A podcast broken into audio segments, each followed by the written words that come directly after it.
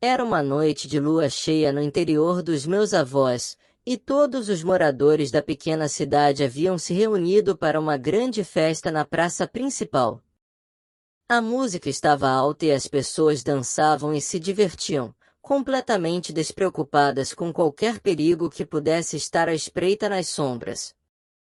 Meus avós me aconselharam a ficar em casa porque, como os antigos diziam nas noites de lua cheia era noite de lobisomem, eu não acredito, mas naquela noite havia algo que me estava me deixando preocupado, sentindo um pouco que medo não sei explicar muito bem e como sempre meus avós estavam certos a noite havia nos preparado algo. A festa estava legal.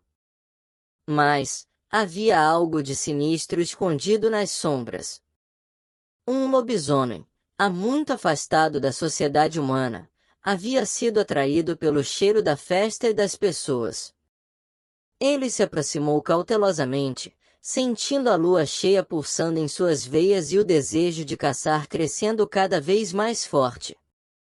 Quando a meia-noite se aproximou, o lobisomem finalmente não resistiu mais e atacou.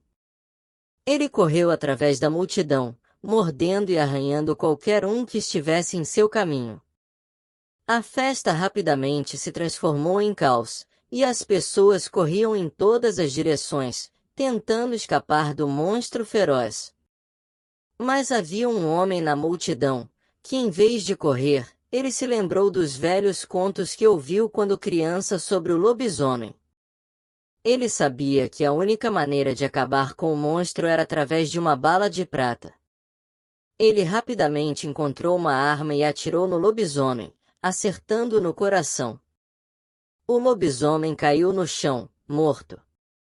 A cidade ficou em silêncio, enquanto as pessoas tentavam digerir o que acabava de acontecer. Eles se lembrariam sempre desse dia como a noite em que a festa foi interrompida por um lobisomem, mas também como a noite em que um herói os salvou de um monstro terrível.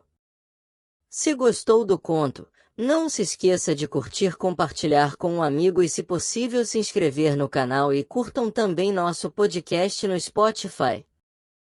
Obrigada por ter ficado até aqui. Até o próximo vídeo do canal.